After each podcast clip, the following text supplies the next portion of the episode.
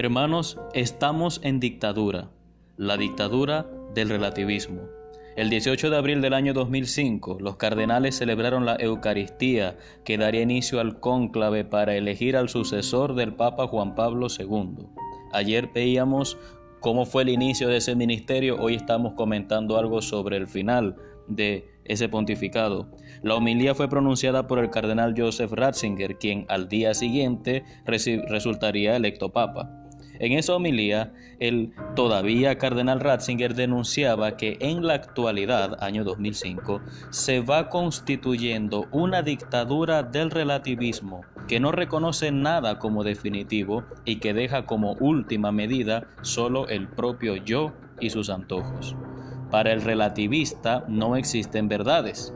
Bueno, sí existe una verdad, la verdad de que todo es relativo, algo bastante contradictorio, por cierto, pero bueno.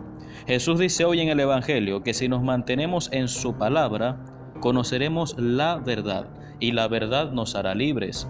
Esa afirmación resulta problemática para muchas personas en la actualidad porque esa dictadura nos ha llevado a lo que algunos llaman la era de la posverdad.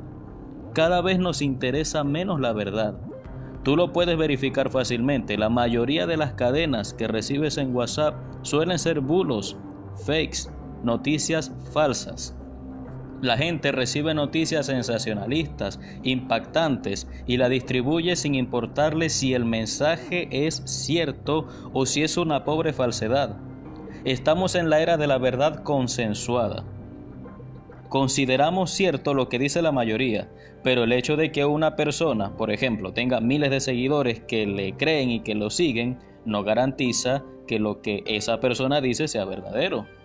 De hecho, hay países que se han venido abajo por gobiernos que, sin embargo, fueron apoyados por la mayoría.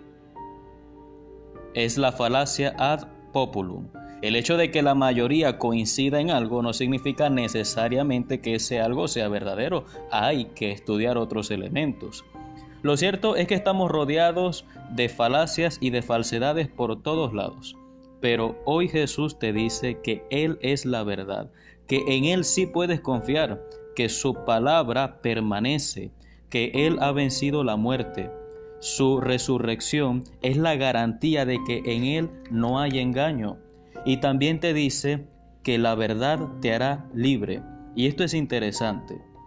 Eventualmente podemos ser engañados por cualquier persona en cualquier circunstancia, pero Jesús te quiere liberar de uno de los engaños más peligrosos y es el autoengaño.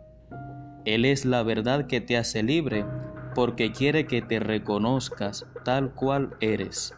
Hay muchas personas que han simulado u ocultado tantas cosas en su vida que ya ni ellos mismos saben qué es lo que realmente son y qué es lo que realmente quieren o a dónde van a ir. Fiémonos de Jesús, confiemos en Él. Él es la verdad amorosa de nuestro Padre Dios. Abrámosle nuestro corazón para que Él derribe esa prisión en la que muchas veces nosotros mismos, eh, en nosotros mismos queremos permanecer. Que Dios te bendiga. Esta reflexión está inspirada en el capítulo 8 del Evangelio según San Juan, que es el Evangelio que corresponde al día de hoy.